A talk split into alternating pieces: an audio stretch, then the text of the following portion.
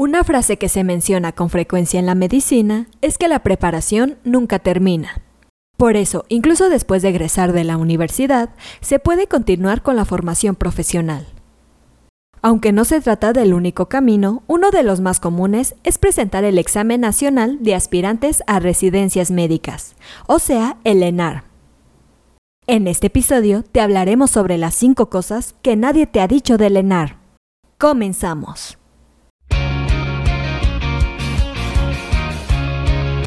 Esto es Asismed, Asistencia Médico Legal, su empresa de responsabilidad profesional médica, en la cual te damos tips, conceptos y tendencias que te ayudarán a destacarte en el sector salud y evitar cualquier controversia con tus pacientes durante el desarrollo de tu profesión.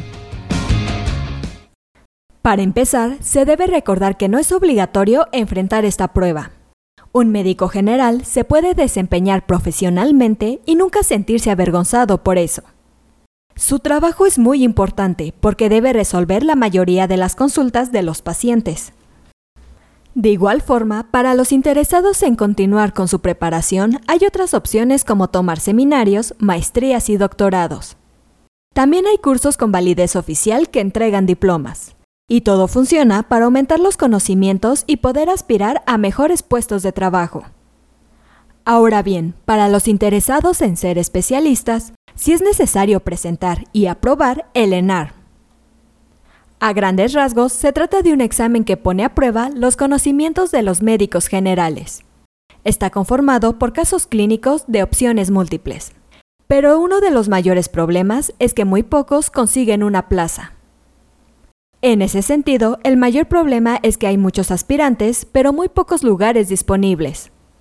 Tan solo para tener en cuenta, en el ENAR 2021 apenas el 42% de los jóvenes consiguieron una residencia. Con esto en mente, significa que la mayoría verá trucado su sueño de ser especialista.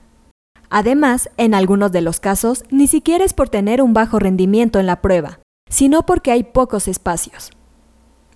Como ejemplo, en este año 2022 se registraron 49.802 médicas y médicos generales para presentar el examen, y aunque aún no se ha dado la cifra de lugares disponibles, se estima que habrá alrededor de 20.000 plazas.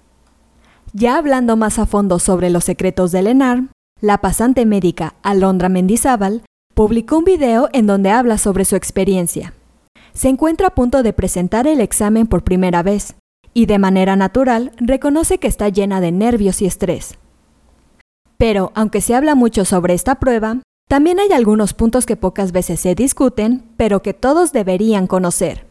En especial, se destaca la parte económica, porque todo se debe pagar.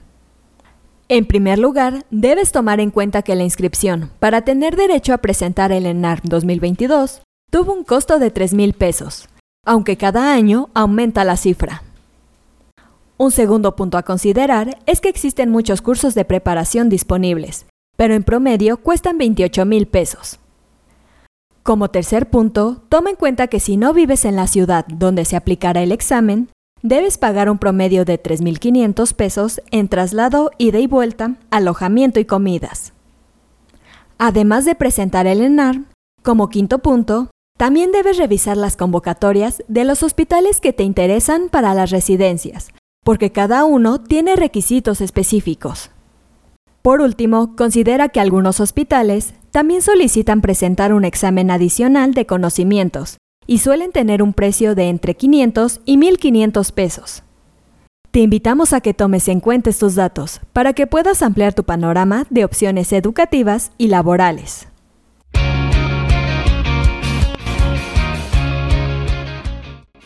Esto es todo por hoy. Te invito a no perderte nuestros próximos episodios. Y la forma de no perdértelos es suscribiéndote a este podcast desde tu aplicación preferida. Y si te ha gustado este episodio, no olvides compartirlo en tus redes sociales y con tus colegas. Si quieres disfrutar de más contenido, visita nuestra página en www.asistenciamedicolegal.com, así como nuestras redes sociales como Facebook, Twitter, Instagram, YouTube y TikTok. Hasta la próxima. says like the things never last.